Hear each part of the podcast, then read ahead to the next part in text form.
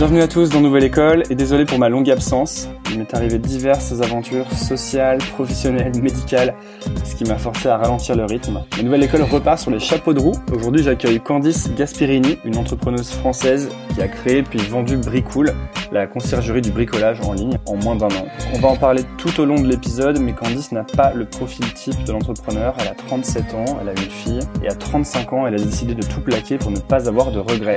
J'espère que ça va vous plaire. N'oubliez pas de vous abonner sur iTunes ou SoundCloud en cherchant Nouvelle École si c'est pas déjà fait. Comme ça, vous ne raterez aucun épisode et puis ça m'aide beaucoup. Merci et bonne écoute.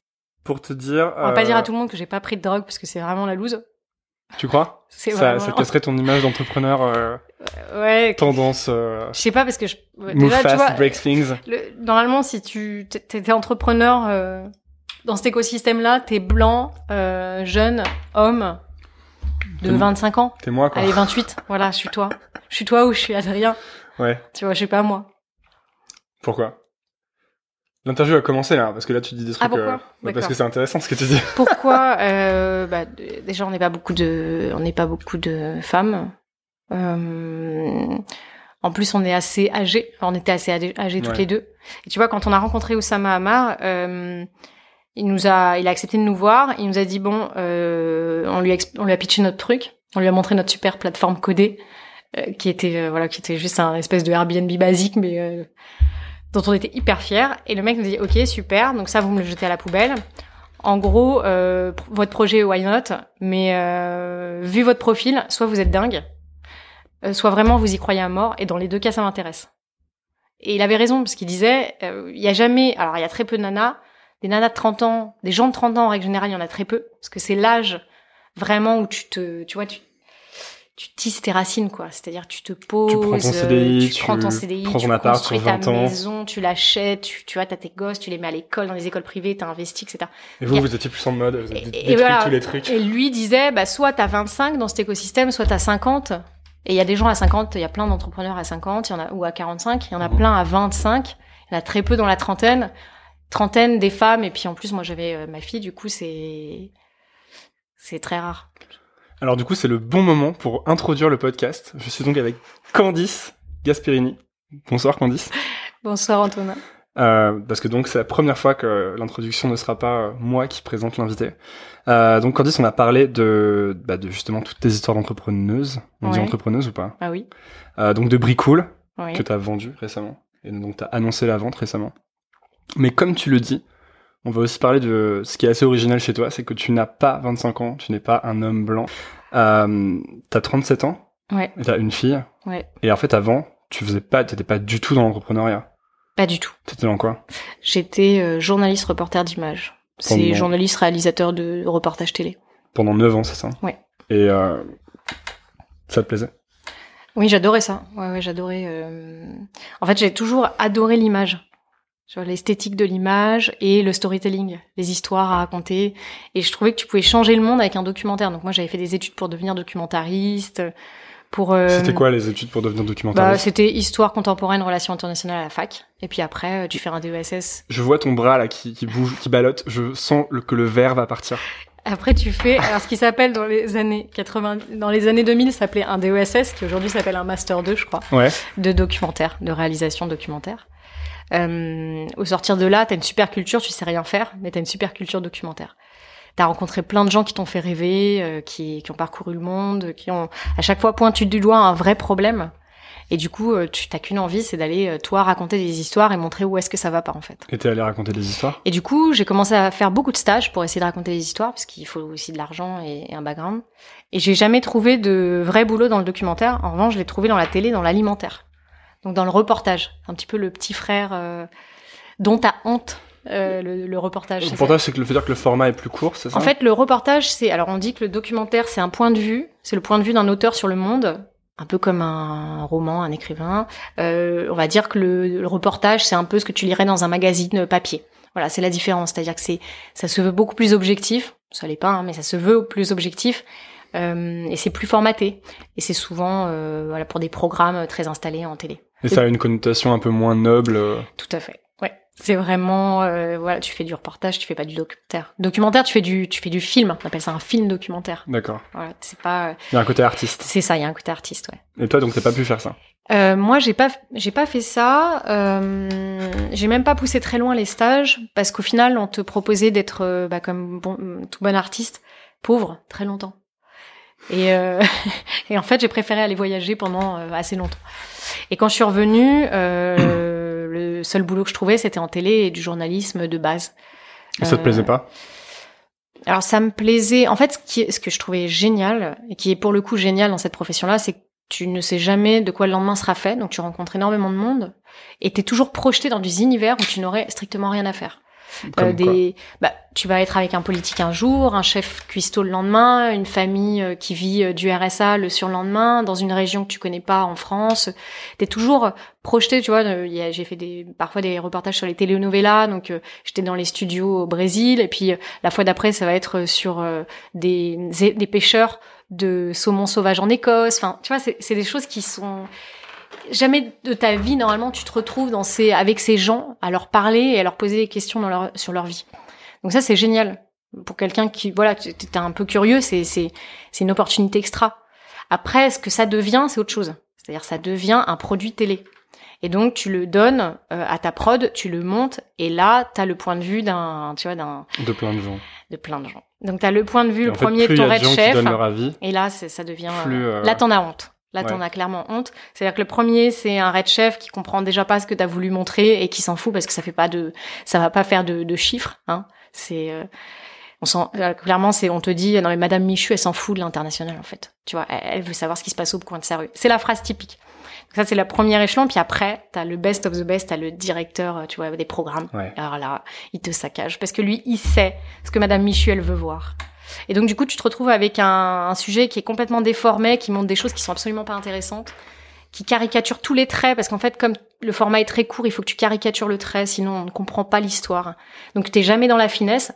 En tout cas, pour mes reportages, j'étais jamais dans la finesse. Ce qui explique donc l'exagération permanente de ce qu'on voit à la télé. C'est obligé. Dans ces formats-là, c'est un peu obligatoire. Et puis en plus, hum, quand j'ai commencé, c'était en 2005 jusqu'en 2014. Sur les 10 ans, la télé s'est vachement formatée. C'est-à-dire qu'au début, tu avais à la rigueur un peu euh, de l'opportunité de raconter des choses de manière un peu personnelle. Et puis plus ça allait, plus en fait on avait cette voix off qui était qui devait être comme ci comme ça, Mhm. raconter les choses comme ça.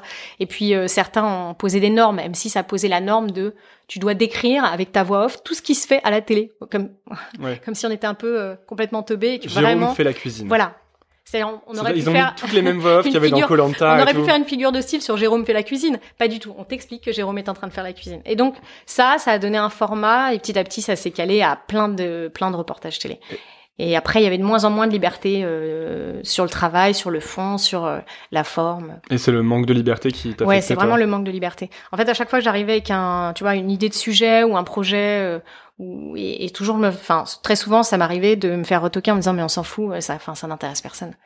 Ouais, un truc qui serait inconcevable dans le genre d'univers où t'évolues maintenant. Et ben, c'est tout à fait, ouais, c'est exactement ça. Et du coup, t'as t'as switché en fait, comme on dit maintenant. Alors, je voulais faire du web documentaire parce que j'imaginais que sur le web, il y avait un espace de liberté. Donc, Ouais. j'ai fait le wagon. Enfin, j'ai fait des, des choses et du coup, j'ai fait le wagon. Le wagon qui est donc euh, le bootcamp pour apprendre à coder, Voilà. dont j'ai interviewé euh, Boris. Premier épisode de Nouvelle École, c'était Boris. Bah, bah, Boris, super projet. Il Dédicace. change la vie de plein Dédicace. de, il change la vie de plein de gens. Ouais, c'est, tu sais que c'est le, le wagon, c'est l'exemple de boîte que je donne à tout le monde quand je dis, euh, enfin voilà ce que c'est pour moi une super boîte quoi. C'est clairement. Que les mecs font un truc qui change la vie de plein de change gens, la vie de plein de gens. sans prétention, mais ça grossit vachement. C'est hyper bien fait quand t'as été élève au wagon, tu vois à quel point c'est hyper bien fait. Et euh, moi, c'est vraiment le genre de boîte que j'aimerais monter, tu vois. Plus, beaucoup plus Je pense que c'est Uber. vraiment quoi. un exemple. Enfin, pour moi, c'est vraiment Ouais. un exemple. En plus, ils y arrivent euh, à leur rythme. Bon, Ouais. Ils, ils Ils ont lèvent même pas eu besoin de lever de fonds. C'est Euh, cool. ils sont super soudés. Ils ont des profils très complémentaires. Moi, je. Non, je puis c'est l'éducation. Je pense que Ouais. l'éducation, c'est c'est vraiment le truc fondamental sur lequel on peut vraiment faire des choses importantes maintenant. Et c'est cool d'avoir ça en France, à Paris.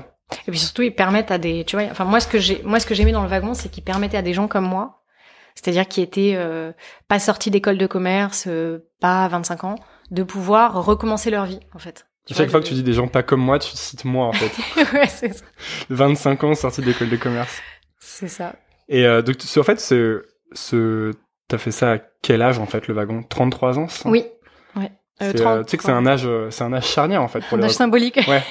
C'est la mort de, euh, c'est la résurrection. de Bruce Lee, de Balavoine et de Jésus du coup, ouais, Exactement. qui est ressuscité pour le coup. Comme toi en fait un peu. C'est ça. Ouais. Et du coup après t'es, euh, parce que j'ai vu que t'étais aussi allé chez The Family faire une formation. Oui. J'ai fait euh, la formation Gross Hacking à The Family. Et ton but à ce moment-là c'était de faire du web documentaire. Alors, en fait, quand je suis rentrée au wagon, j'ai vraiment, euh, j'ai complètement switché.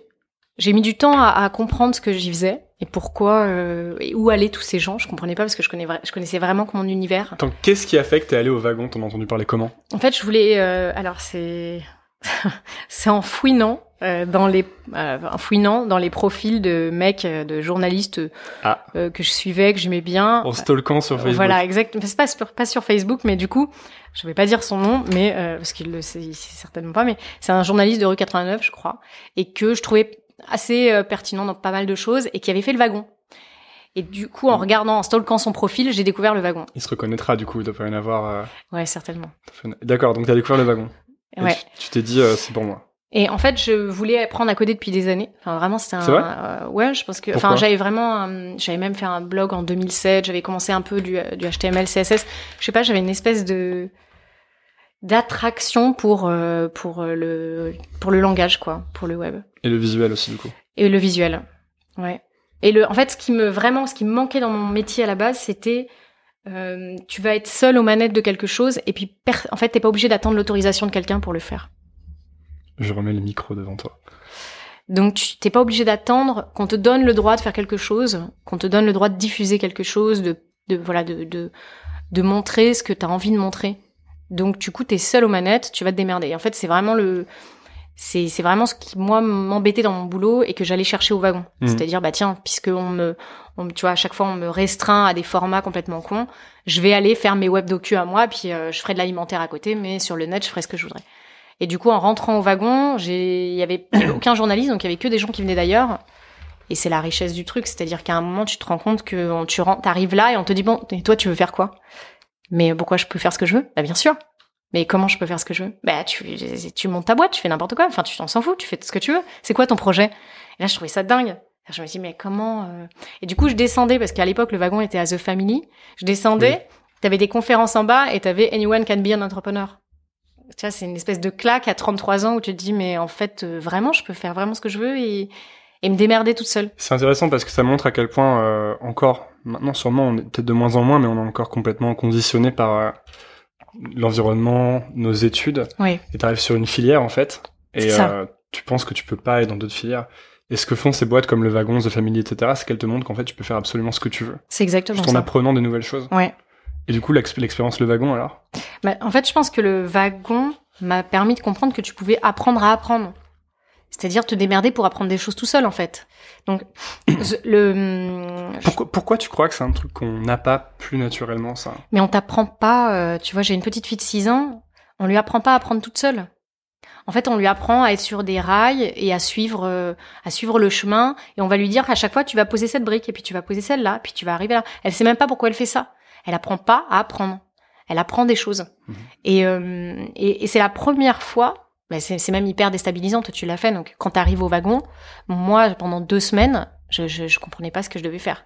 C'est-à-dire que même le principe même de chercher l'info sur Internet, je comprenais parce que dans le journaliste, tu vas toujours chercher de l'info partout. Mais là, je comprenais pas du tout ce qu'on attendait de moi. C'est-à-dire, j'étais vraiment sans repère. Et, et le et le fait de voilà de, de devoir te démerder sans arrêt comme ça, c'est très très déstabilisant.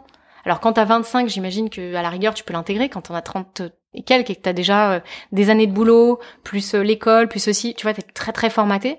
C'est un, c'est une énorme prise de conscience. Ah oui, d'accord. Je dois apprendre à apprendre en fait.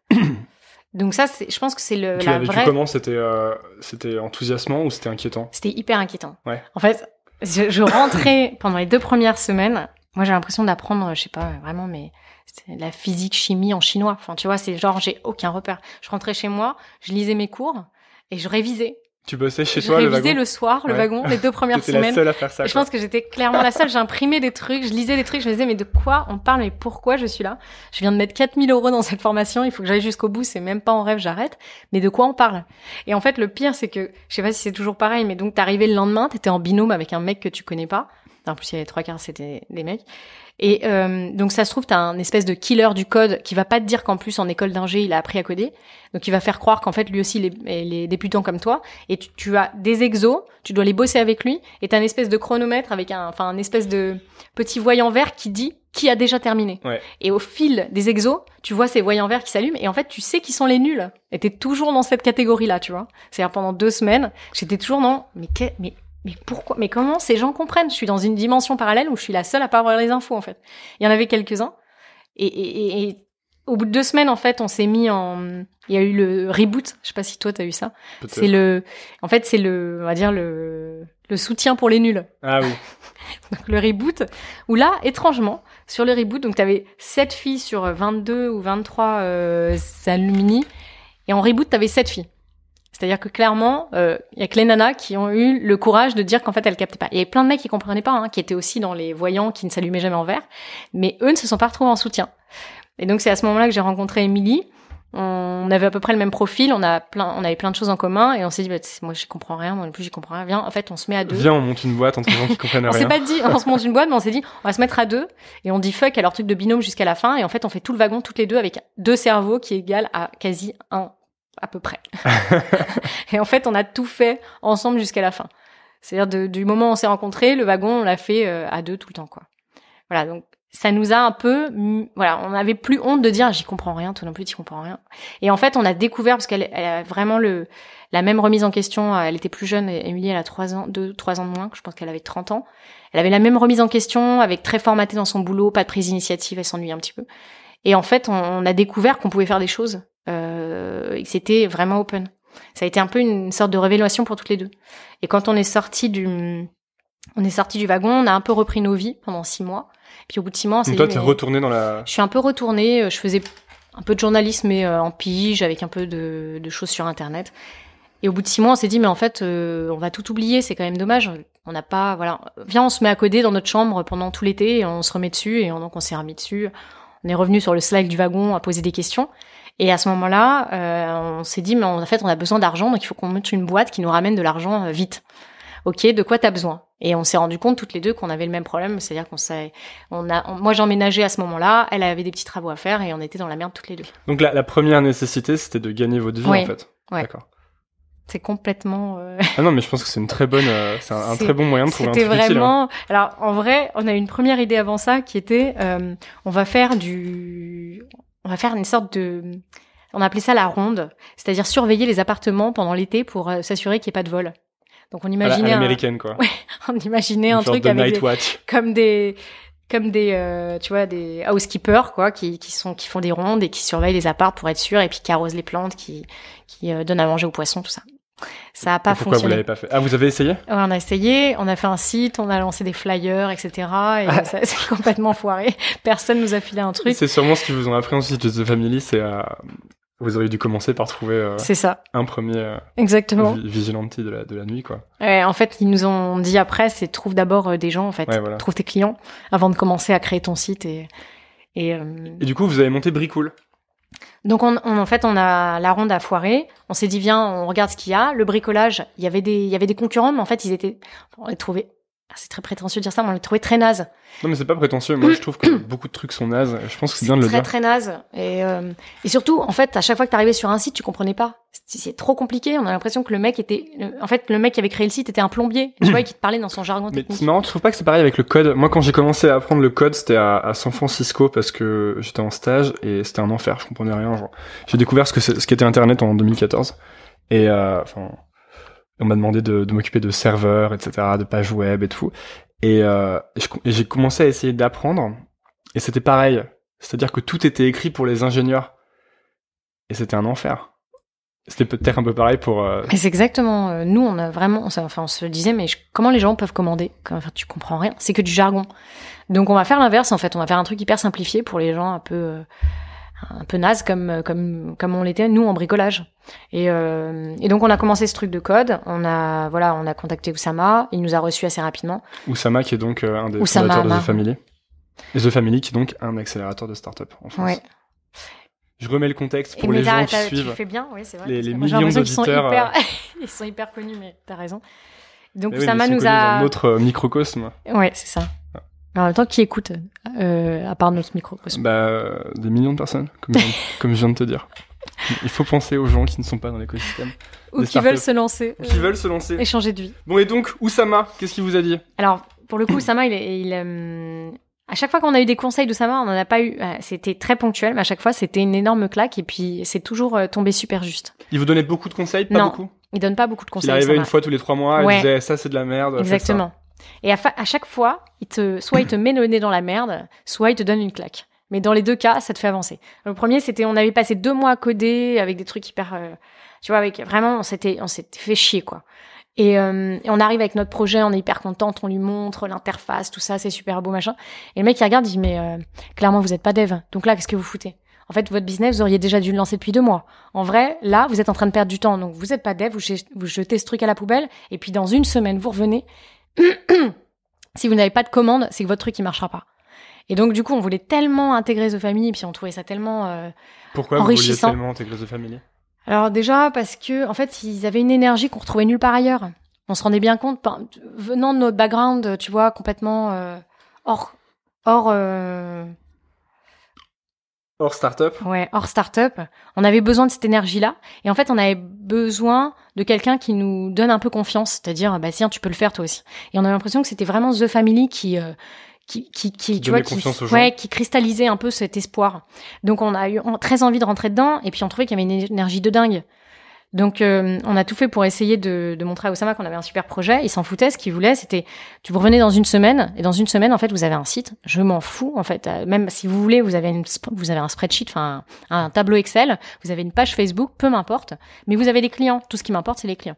Et comme ça, vous ne codez pas des usages que vous pensez connaître. C'est-à-dire vous ne savez pas en fait comment fonctionnent euh, vos clients, vous ne savez pas comment ils, euh, ils, ils vont se ils vont réagir face à votre euh, à votre service. Donc vous n'inventez pas les usages. Et en fait, c'est la meilleure c'est le meilleur conseil qui nous est donné parce que du coup, on est passé d'un bon on a, on a on a lancé très vite un WordPress, on a lancé notre truc vraiment bidouillé euh, avec un e-commerce de base. On a recruté des mecs très rapidement, on les a testés chez moi parce que j'avais des petits travaux et en fait, on a on a commencé avec cinq Comment mecs. vous les avez trouvés ces mecs? On les a volés chez nos concurrents. on les a volés sur des marketplaces concurrentes. Vous on a pris sur les marketplaces, vous les avez appelés, vous leur avez Ouais, dit en fait, on a fouillé bosser. parce que tu vois, il y avait pas les noms de famille, etc. On a fait tout un, tout un- plein de coups de Trafalgar pour essayer de choper les mecs.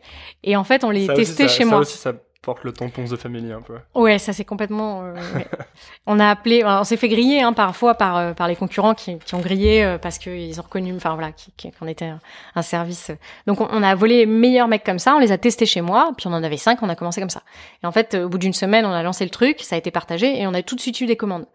Bizarrement, on était, enfin tu vois, on arrivait de nulle part, on avait un, un site de merde et pourtant on avait un, on avait un positionnement qui parlait, c'est-à-dire en fait, on te donnait ton prix à l'avance. Euh, T'as aucun risque et on t'envoyait quelqu'un qu'on te recommandait. Et euh, Donc il y avait le fait que la personne était bien, le fait que le prix allait pas bouger, le fait que c'était clair. voilà. Et le, le, le- je pense aussi le fait que derrière il y avait Émilie et Candice qu'on connaissait ou que quelqu'un connaissait euh, ou que par oui, l'intermédiaire de ce côté euh, bouche Donc, à oreille. bouche à petit- oreille. ouais, Voilà. ça. Et en fait, notre service voulait représenter du bouche à oreille, donc ça, ça correspondait tout à fait à ce qu'on voulait. De là, en fait, ça, ça a bien pris. Et puis petit à petit, on s'est dit bon, c'est quand même difficile de se démarquer. Et on avait vraiment du mal à. bah, on avait zéro. Enfin, faut, faut savoir qu'on a commencé avec euh, pas un centime, donc vraiment rien, même pas assez d'argent pour, euh, tu vois, pour se faire un peu d'acquisition à droite à gauche, au mieux des flyers, quoi. Et on s'est dit bah tiens, on n'a pas d'argent, qu'est-ce qu'on peut faire? Et c'est là qu'on a eu l'idée de lancer un, un faux site qui serait euh, l'opposé de. La fameuse histoire de votre Voilà. faux concurrent pour gagner de la croissance. Exactement. Mais alors vas-y raconte. Hein. On était, alors, en fait, à chaque fois qu'on pitchait euh, Bricool, on disait ah mais vous êtes deux nanas, les Bricool girls, ça faisait marrer tout le monde sauf nous. Et Ça euh, vous, est- on, vous aviez toujours ces blagues euh, sur ouais, le fait toujours que vous ces blagues. filles. Ouais, exactement. Bah, un, peu, un peu tout le temps, hein, surtout hein, sur le fait quand on a intégré The Family, on nous a dit mais c'est parce que euh, Vous avez intégré parce que vous êtes deux filles? Voilà. Vous êtes deux filles. J'avais écrit un article qui avait bien marché, c'est parce que j'étais aussi une nana. Enfin voilà. Il y avait toujours un truc comme ça qui revenait, même par des, des gens très jeunes. hein. Et hum, voilà. Et même par des cercles très, euh, par un écosystème qui est pourtant très innovant, tu vois. D'accord. Donc c'est aussi présent. C'était présent dans les très présent. dans les autres écosystèmes dans lesquels t'étais? Différemment, mais oui. Ouais. Un journaliste, ouais. Mm.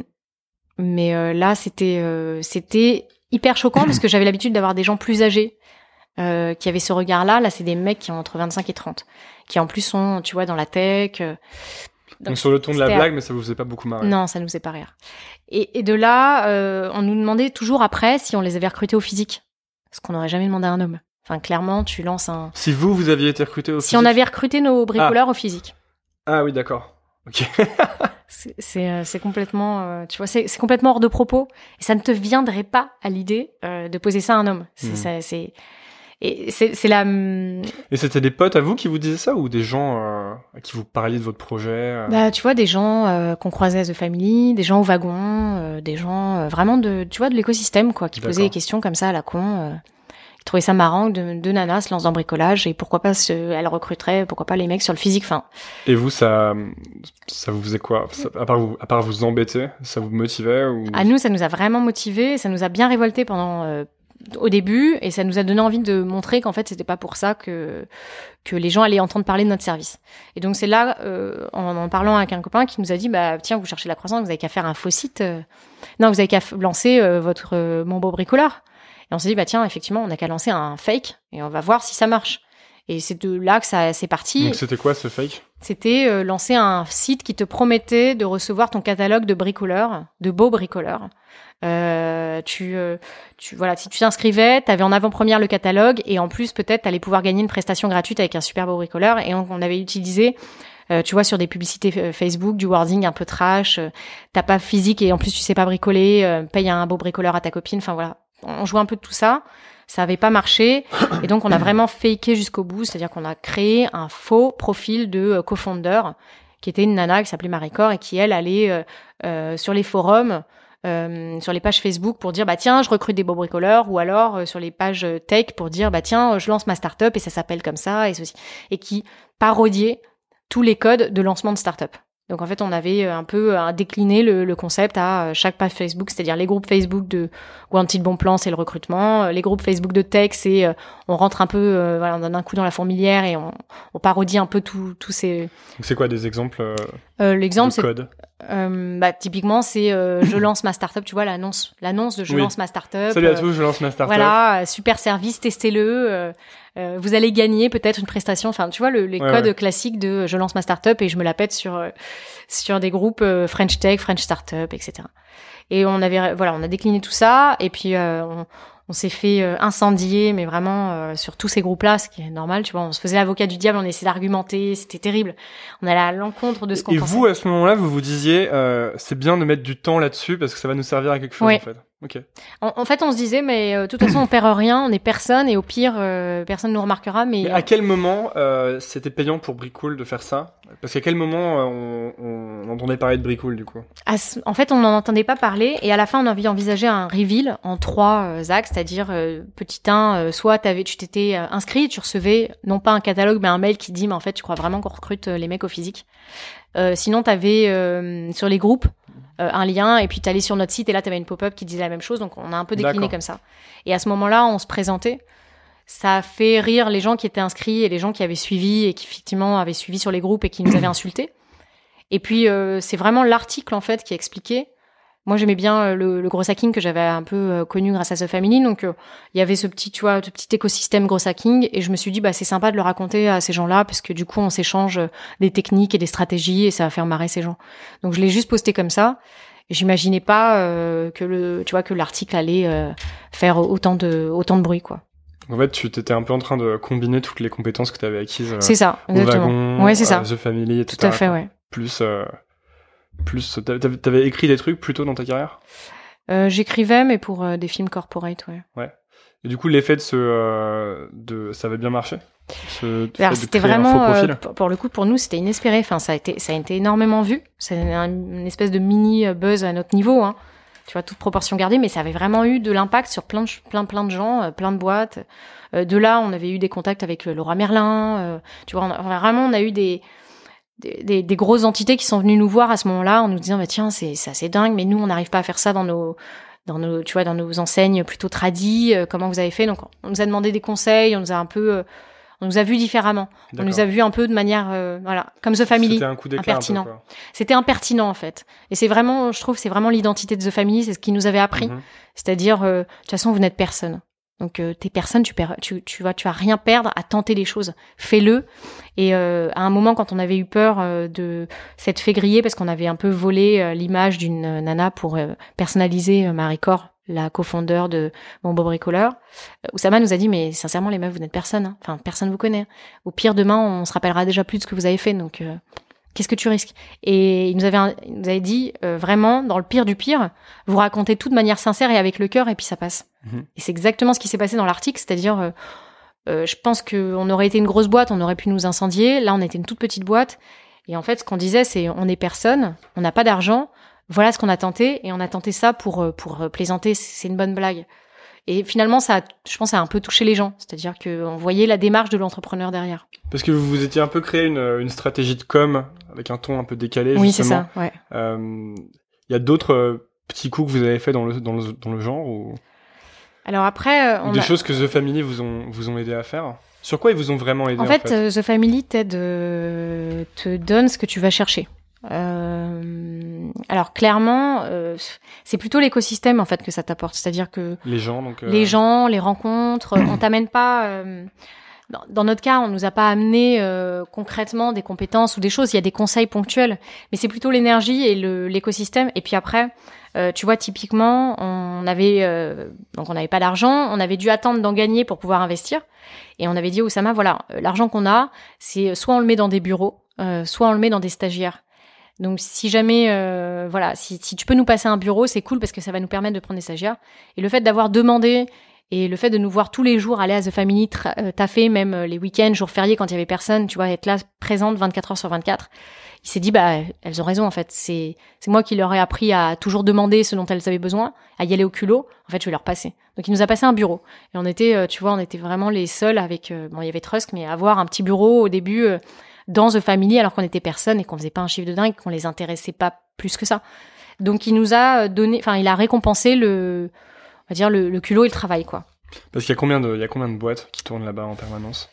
Je pense qu'à l'époque, alors franchement, c'est personne ne sait vraiment. euh, je dirais qu'il devait y en avoir 200, peut-être un peu. Ouais, Ah ouais. peut-être. Mais ça tourne parce que Ouais. 90% des boîtes se plantent la première année. Donc de toute façon, les recrutements euh, qui ont été faits les années précédentes, euh, tu vois, tu sais pas si les boîtes existent encore ou pas, si ça s'est tassé. Hmm. Tu t'arrives pas à savoir. Une centaine, on va dire. D'accord. Et toi, c'était quoi alors ton rôle chez Bricool?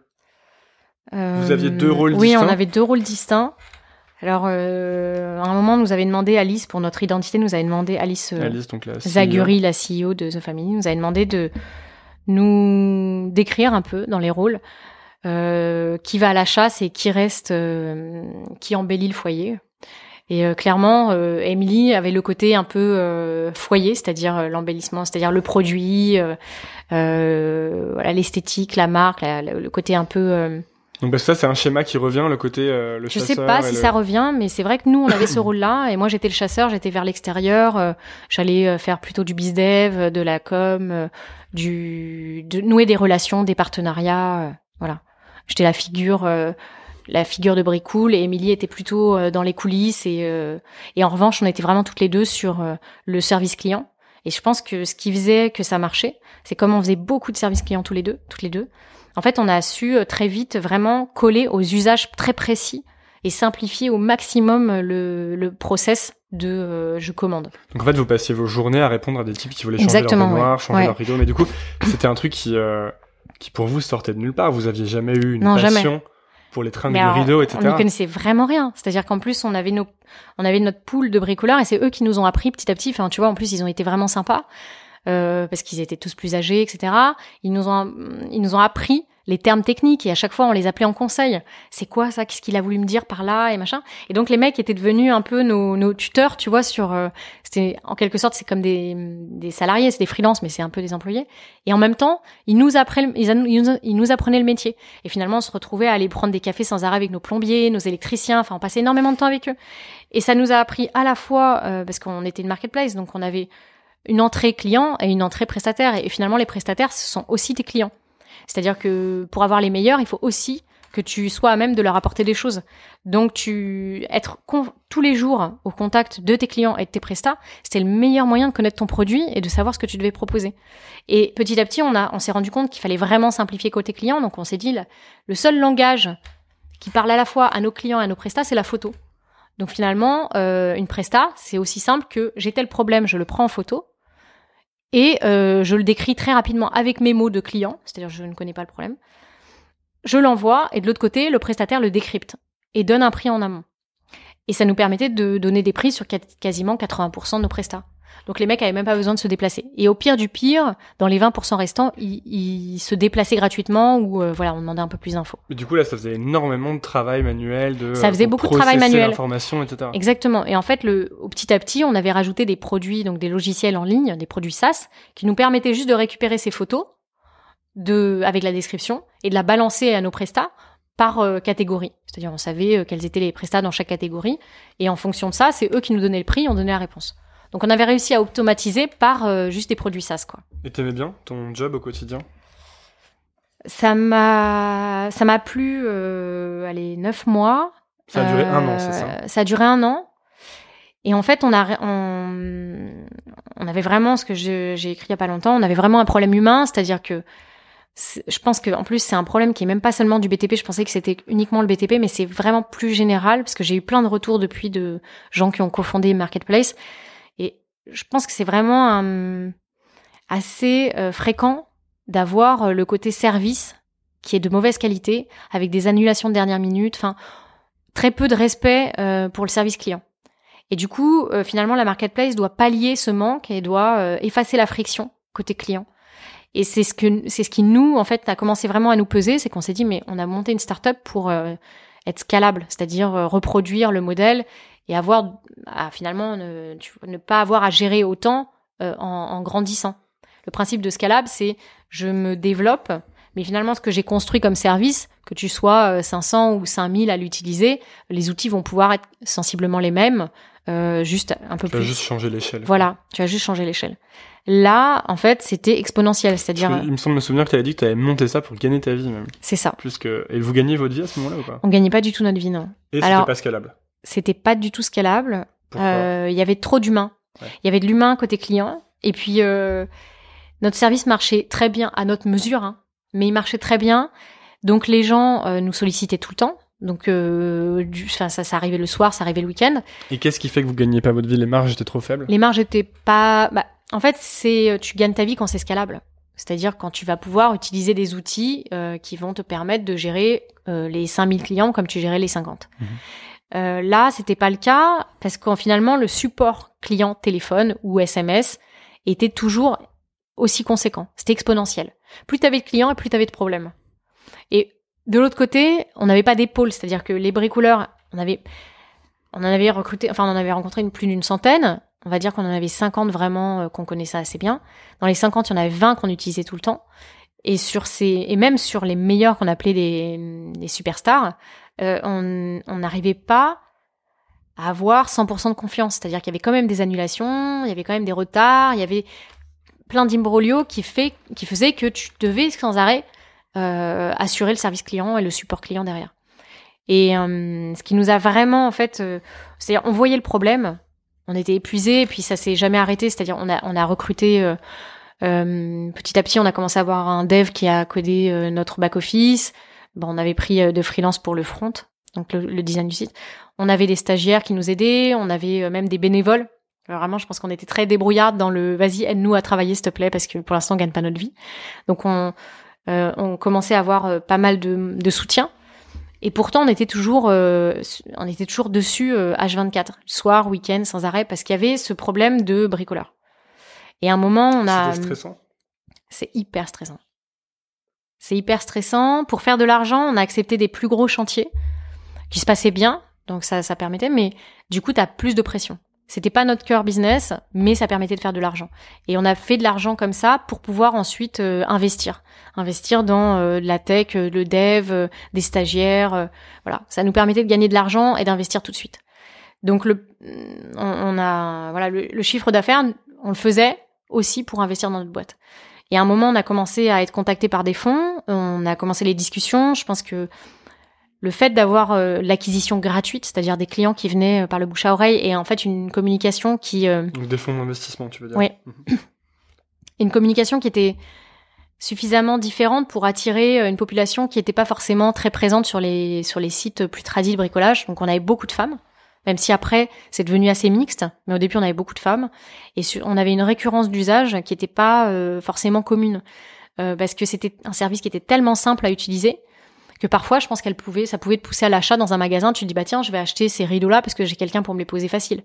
Tu te serais peut-être pas permis de le faire si tu n'avais pas eu cette facilité-là. Les gens nous envoyaient la photo, je suis en magasin, j'ai ces rideaux, est-ce que euh, vous allez pouvoir me les poser? C'était c'était devenu tellement simplifié que finalement les gens l'utilisaient. On avait des clients qui revenaient sans arrêt pour de la déco chez eux, pour euh, qu'ils le conseillaient, euh, qu'ils l'utilisaient dans leur boulot, pour leur, tu vois, pour faire des, des travaux au boulot. Donc c'est ça, ça marchait très bien de ce côté-là. C'était vraiment. Vous vous en sortiez pas vraiment. Pas du tout. Ouais. Et quand les fonds nous ont approchés, on a commencé à envisager. Effectivement, on avait la vision, on savait ce qu'on voulait faire. On avait creusé un peu tous les viviers de bricoleurs et on se disait en fait, il... le problème vient peut-être du fait qu'ils ont déjà trop d'expérience. Il faudrait peut-être prendre plus jeunes et leur moi, j'avais. et les former Et les former. Mais les, pas les former dans leur métier, les former au service client. Mmh. Moi, j'avais en tête, euh, j'avais pas mal bossé à l'époque sur des émissions où il y avait des, la cuisine. Et quand j'avais commencé à bosser sur ces émissions de cuisine, les, les, les cuistots, les chefs, étaient pas très fiers de leur profession. Et en fait, des années plus tard, ils étaient hyper fiers d'être chefs. Et les émissions avaient permis de redorer l'image des chefs. Donc on imaginait faire ça en fait. j'ai, max de. Ça va? Ouais, ça va mieux. Et au pire, j'ai des bonbons. Donc, on reprend après ton attaque de tout. Ouais. Et donc, euh, bref, vous vous en sortiez pas et. et, vous avez, et vous avez fini par vendre. Et en fait, on a eu un entretien annuel avec Kusama. Euh, et là, il nous a dit bon, clairement, vous n'avez pas de problème de client. On a remarqué, vous aviez, vous avez réussi à faire la différence. On a vu que vous aviez tout donné sur cette année sans argent. Donc euh, là-dessus, on n'a pas trop de doutes. En revanche, vous avez un problème, vous vous arrivez pas à vous l'avouer, mais c'est vos prestats. Et le problème de vos prestats, c'est qu'ils sont qualifiés, donc en fait, vous pouvez pas les former rapidement. C'est-à-dire qu'un plombier, ça met deux ans à être formé. Et euh... interruption à ce moment de l'épisode, puisque Candice fait face à une nouvelle crise de tout. Alors on oublie complètement le podcast et ce dont on parlait, puisqu'elle va mettre environ 10 minutes à s'en remettre et on part sur des discussions qui n'ont rien à voir, beaucoup plus personnelles. Elle va me poser des questions sur ma vie, sur mon parcours, ce qui me met affreusement mal à l'aise, mais qui nous amène à parler de choses que je pense assez intéressantes dans la suite de l'émission. Bonne écoute. Je suis très mauvaise en entretien. Ah ouais? Parce que je suis, je suis, très authentique en entretien et je crois que c'est pas du tout ce qu'il faut faire. Pourtant, moi j'aurais tendance à te défendre que c'est ce qu'il faut faire. Bah, ça m'a Parce que sinon, tu euh, trouves des trucs qui te correspondent pas plus que, plus que tu mens pour y accéder, plus que les gens s'attendent à ce que tu mens pour y accéder. Ouais, mais du coup, euh, dans ces cas-là, il y a rien qui me correspond en, entreprise. Ouais, mais du coup, c'est ce qui t'amène à monter euh, ta boîte et à faire The Family. Et en fait, ouais, clairement. ce qui, euh, après, je sais pas, hein, j'ai envie de parler à ta place, mais j'aurais tendance à penser, finalement, rendre ta vie un peu quand même plus cool. En, rétrospect... en fait, c'est c'est un chemin plus difficile. Tu vois, c'est plus difficile de pas être salarié, clairement. Tu crois? Ouais, moi je sais pas, j'ai jamais été bah, salarié. Donc... En fait, je vais parler comme une vieille, mais ta génération, c'est pas, c'est pas quelque chose de difficile. C'est-à-dire que toi, t'as été habitué à avoir des gens bosser en indépendant et aujourd'hui c'est cool d'être freelance. Et tout le monde bosse en freelance et tu vois, regarde les espaces de coworking, ils existent depuis quoi? Allez, 4-5 ans. Moi, quand j'étais, quand tu vois, quand j'étais journaliste et que j'avais décidé de devenir journaliste, j'étais, euh, enfin, mes amis me regardaient, mais euh, qu'est-ce que tu fais? Enfin, pourquoi tu fais ça? Et en fait, j'étais vraiment perçue comme une troubadour. Mmh. Donc pas du tout comme quelque chose de cool, mais quelque chose d'assez marginal. Et il n'y avait pas d'endroit pour aller travailler tout seul. Tu vois, il n'y avait pas de coworking, de choses un peu cool, de, de moi, réseau. Moi, je, commence tout juste à découvrir ça. Hein. Euh, mais, euh... mais ça existe. Ouais. Ouais, ouais, c'est cool. Et c'est bien vu. Moi, je pense vraiment que le monde va vers un... Tout le monde va travailler pour soi, en fait.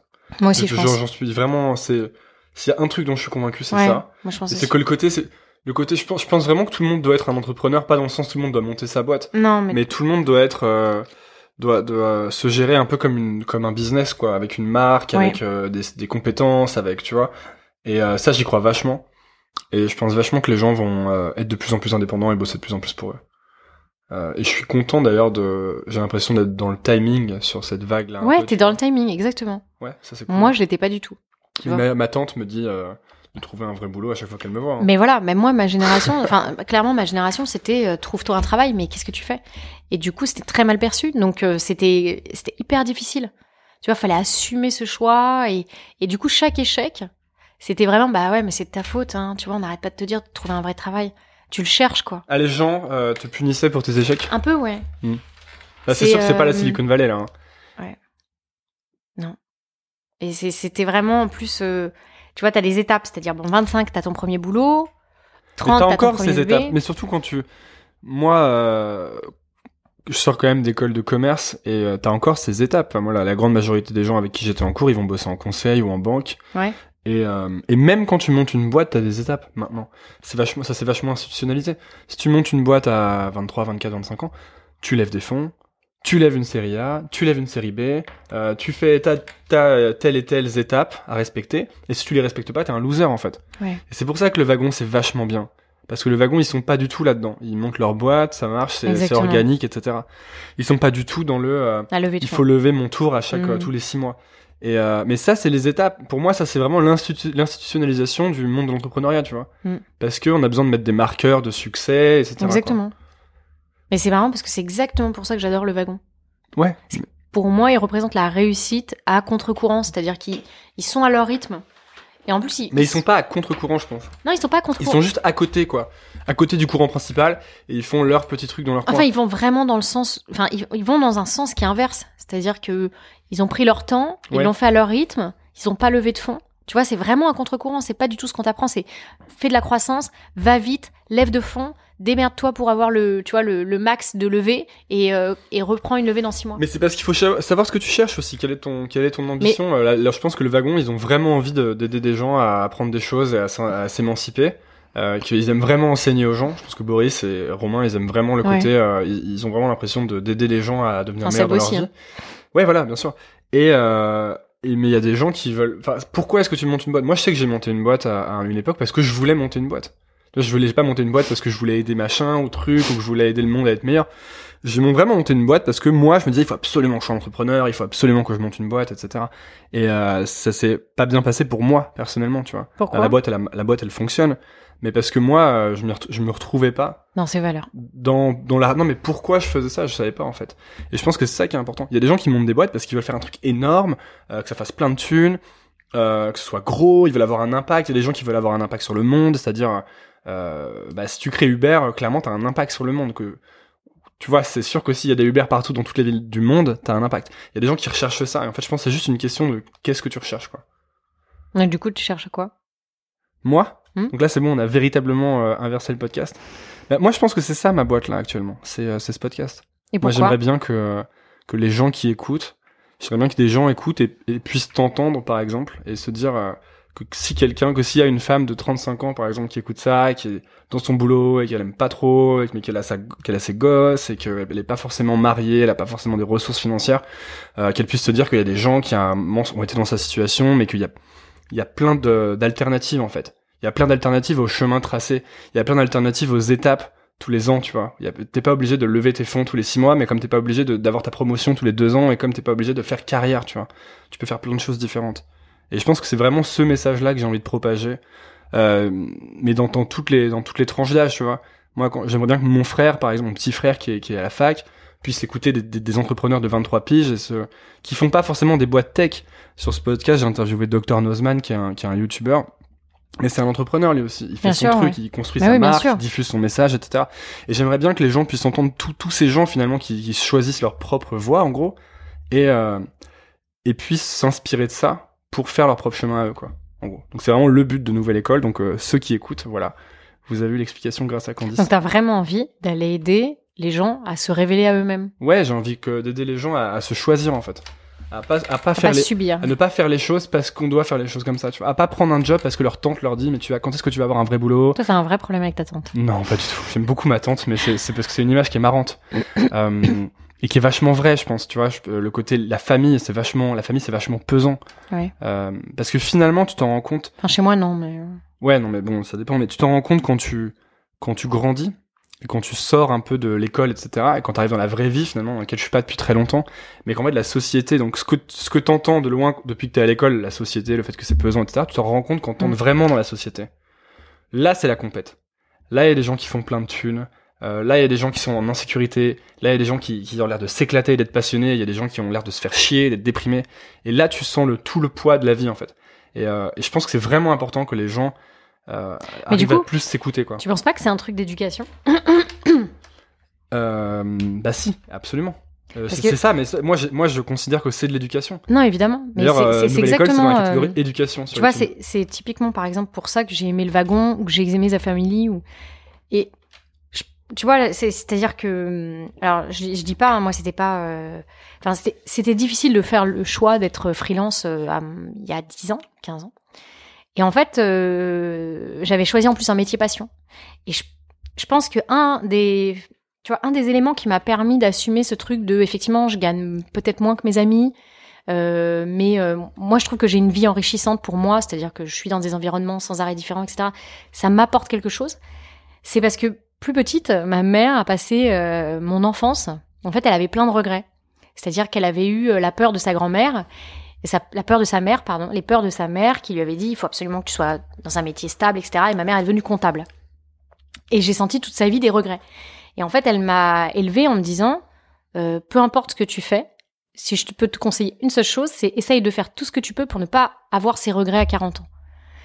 Et du coup, cette manière de m'élever, c'était finalement, c'est assez bizarre, mais elle m'a toujours dit écoute, fais ce, ce dont tu as envie peu importe ce que tu fais, fais ce qui te, ce qui toi te, te fait du bien. Et t'as le sentiment d'avoir suivi ce, ce, conseil? Et je pense que j'ai toujours suivi ce conseil. Et en fait, j'ai eu du mal à le vivre vis-à-vis de la société ou mes amis qui eux s'installaient, mais jamais chez moi. C'est-à-dire que ma mère comprenait tous mes choix tout le temps. Et tu vois, quand je suis, euh, quand j'ai eu, j'ai j'ai terminé mes études, tout le monde est parti chercher un boulot. J'ai terminé mes études et j'ai dit maman, je vais faire un tour du monde. Euh, je vais prendre un billet tour du monde puis je vais partir euh, au moins un an. Et je, ben, c'est une mère poule. Hein. Et euh, donc elle me regarde et je me suis dit, putain, elle va, vraiment me faire culpabiliser, ça va être horrible, j'ai jamais réussi à partir. Et elle m'a dit, écoute, franchement, t'as raison, mais barre-toi dès que tu peux. Et en fait, des années plus tard, j'en viens de parler, j'ai dit, putain, quand même, quand même, quand t'as eu le courage de me dire ça, elle me dit, écoute, j'étais morte de peur à l'intérieur. J'ai passé une année horrible, j'ai eu super peur tout le temps pour toi, mais j'étais tellement contente que tu fasses un truc qui te porte comme ça, que je me suis dit, je pouvais pas t'empêcher de faire ça. Hmm. Et c'est, et c'est vrai, tu vois, je suis revenue tous mes amis avaient déjà commencé leur boulot depuis un ou deux ans, tout le monde était installé. Et en fait, ma mère, en revenant, elle m'a dit, voilà, comment tu te sens, etc. Est-ce que tu, est-ce que je peux t'aider d'une manière ou une autre pour pour, parce que c'est pas facile de se réinsérer à ce moment-là, t'as qu'une envie, c'est de te rebarrer. Et elle m'a pas jugée, à l'inverse de tous mes amis qui avaient 25 ans et qui eux me, tu vois, me, me trouvaient un peu euh, farfelu, quoi. Donc je pense que ça, ça m'a aidé. Et cette éducation-là. C'est un truc que tu essaies de reproduire. Oui, j'essaye. C'est pas évident, hein, c'est pas facile. Pourquoi? Parce que tu as tes peurs et en fait, tu dois lutter contre tes peurs. Parce que tu as quand même envie que ton enfant s'en sorte et soit assez stable et soit pas dans la peur permanente. Oui, c'est ça. T'as pas envie qu'il soit précaire. T'as pas, tu vois, ma, je pense que j'ai ma, bon alors ma fille, elle est toute petite, elle a 6 ans, mais elle est euh, très artiste dans son sa manière d'être. Elle adore créer des choses et ce qu'elle aime faire tous les jours, c'est de me dire qu'elle fait des créations et elle me montre tout ce qu'elle fait elle a plutôt du goût, elle c'est esthétique. Euh. Alors c'est pas des colliers de pâtes, mais elle a, beaucoup de goût pour plein de trucs, donc elle fait des, plein de choses manuelles. Et plus elle le fait, et elle fait des choses super belles, plus ça m'inquiète. Et moi qui voulais la voir, tu sais, faire du code, euh, enfin faire des, des maths, je suis une grosse ingénieure, aller dans des trucs hyper cartésiens, je la vois à l'opposé de tout ça.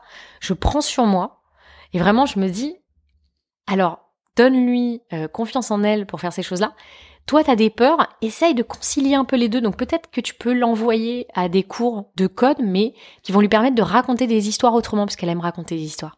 Donc j'essaye, tu vois, de concilier les mhm. deux, parce que je peux pas complètement étouffer ces peurs que j'ai. C'est-à-dire j'ai j'ai été freelance, j'ai été précaire, euh, j'ai vécu un métier passion et j'ai vu comment j'en ai souffert, parce que c'était hyper dur. Donc le. Donc j'essaye de la, tu vois, je me dis, je vais la protéger quelque part de ça et je vais essayer de lui donner toutes les skills possibles pour qu'elle qui peut le plus peut le moins. Si elle a quand même un beau background et qu'elle a fait des choses, elle, arrivera toujours à rebondir. Donc toi, pour ta fille, tu préférais qu'elle euh, qu'elle ait euh, polytechnique ou tu préférais qu'elle euh, fasse des apps, qu'elle vende des applications à, 16 ans? Dans le fond, effectivement, je préférerais qu'elle qu'elle soit polytechnique. Ça, tu serais plus rassurée si Je serais rassurée en tant que maman. Mais en fait, ce que j'essaye de lui apprendre, c'est à être débrouillarde. Tu vas être comme le chat tu vois, tu retombes sur tes pattes quoi qu'il t'arrive. Et ça, c'est ce que je me, c'est pour ça que j'essaye de lui faire faire plein de choses. Et sans arrêt, je lui dis c'est pas grave, l'échec est pas grave. Euh, si t'arrives à rebondir, à faire des choses, moi, qu'est-ce que j'ai réussi euh, Je pense euh, le mieux, c'est peut-être à rebondir. Même si j'arrive pas très haut ou si tu vois, je fais pas des exploits, j'ai pas une boîte de dingue ou quoi, mais j'ai toujours réussi à rebondir et finalement à rebondir sur des choses qui me plaisaient. C'est-à-dire que j'ai fait dix ans de journalisme et ça m'a plu, j'ai fait de l'entrepreneuriat et ça me plaît, et peut-être que demain je ferai complètement autre chose. Et, euh, c'est ce que j'essaye de lui donner. C'est euh, le côté chat. Alors euh, peut-être que j'arriverai pas à Polytechnique parce que j'ai peut-être pas, je sais pas comment euh, lui permettre de, de d'arriver à ce, ce chemin-là, mais en tout cas je vais essayer de lui donner l'impression que l'important c'est de savoir, la résilience c'est de savoir rebondir. Donc voilà. Être antifragile. Ouais. Tu vois le concept ou pas? Ouais, non, je vois pas le concept, mais je En gros, euh, c'est un bouquin de Nassim Taleb. Tu vois, la, la résilience, c'est comme le roseau, tu vois, tu le plies et ça revient à son état initial. Et antifragile, c'est quand tu appliques une force sur quelque chose et que cette chose euh, euh, devient encore plus forte du fait de, de ce que t'as fait, quoi. D'accord. C'est hyper mal expliqué, mais... Euh, non, mais je vois... Comment mais- ça s'appelle? euh, antifragile. Non, le... Comment il s'appelle le... Nassim Taleb. J'ai pas lu le livre, hein, donc euh, vraiment j'espère que j'ai bien expliqué le concept parce que je suis pas sûr du tout. Donc en gros, toi, tu, tu referais pareil si c'était à refaire, quoi, ta vie là. Oui. ouais. Ouais. Moi, j'ai aucun regret. Bah c'est bien, donc ta mère a plutôt bien réussi. Ouais. Tu vois, mais en plus, quand je lui ai dit, euh, c'est, tu vois, j'ai quitté euh, mon conjoint à 35 ans, j'ai quitté mon boulot, j'ai arrêté, j'ai tout. Je lui ai dit, maman, voilà, j'ai 35 ans, euh, toi, tu me... Et t'es revenu habiter chez elle, non? Voilà. Donc, je l'ai regardé, et je, je suis venue chez elle, et je lui ai dit, écoute, tu te rappelles de ce que tu m'as dit toute mon enfance euh, Tu m'avais dit, l'important, c'est de pas avoir de regrets à 40 ans. Là, si je quitte pas toute ma vie, je vais en avoir, donc, euh, voilà. Est-ce que tu veux bien m'héberger pendant un an? Et elle m'a dit, bah écoute, effectivement, je t'ai dit qu'il fallait pas avoir de regrets à 40 ans, tu veux venir avec ta fille euh, chez moi, bah viens. Donc je suis revenue vivre avec ma mère. Du coup, c'était pour le meilleur. C'est quoi le, le futur là pour toi? Je n'ai pas de planning. Bah on est deux comme ça. J'en avais, en fait, j'en ai, j'en avais beaucoup à l'époque et en fait, ça ne se réalise pas euh, forcément. Et puis tant mieux, c'est très bien. Ça m'a amené à plein d'autres choses. euh, tu vois, même d'avoir raté certaines choses, ça m'a amené à d'autres choses. C'est, c'est tant mieux comme ça. Je, je te dis, j'essaye vraiment d'être dans le, le rebondi, le rebondissement. Merci beaucoup Candice. Merci Antonin. C'est l'épisode le plus bizarre de Nouvelle École que j'ai fait depuis le début parce qu'il y a tout un tout un podcast inversé au milieu là. C'est vrai. Et pourtant, bah, c'est super intéressant. Bah on, j'espère en tout cas. Parce que du coup, je te propose que le prochain podcast, ce soit le podcast d'Antonin Archer. Mais non, mais il y a déjà quelqu'un qui m'avait dit ça. euh, C'est Maeva Tordo. Et elle l'a fait? Non, elle l'a pas fait encore. Mais euh, Bah, il faut le faire. Peut-être qu'on le fera. Ouais. Je pense que ça va t'aider. M'aider? Ouais. M'aider à quoi Bah, Ça, ça va t'aider à sortir plein de choses et puis Ah ça va ouais. certainement aider plein de gens. à- J'ai déjà mon psy, tu sais. Oui, mais c'est pas pareil. Non. Et les articles sur internet. C'est pas pareil. Non, c'est vrai. On a peut-être un, un épisode euh, Antonin alors, au- dans un prochain épisode de Nouvelle École. Ouais. Salut à tous. Donc après ce moment de malaise intense, je vous invite à vous abonner à Nouvelle École en allant sur nouvelleécole.org. C'est donc le site internet. Vous pouvez cliquer sur s'abonner et mettre votre petite adresse email pour recevoir la petite newsletter contenant chaque nouvel épisode. Si vous ne souhaitez pas recevoir d'email, ce que je peux comprendre, vous pouvez aller sur iTunes ou SoundCloud et chercher Nouvelle École et cliquer sur s'abonner. Ça m'aide énormément et puis ça vous permet d'entendre les nouveaux épisodes. Donc c'est gagnant, gagnant. Merci à tous de suivre. Euh, Il y a du très bon qui arrive pour la suite. Mon but maintenant, c'est vraiment de faire grossir Nouvelle École et d'inviter des gens de plus en plus intéressants. Continuez à écouter. Merci beaucoup. À bientôt.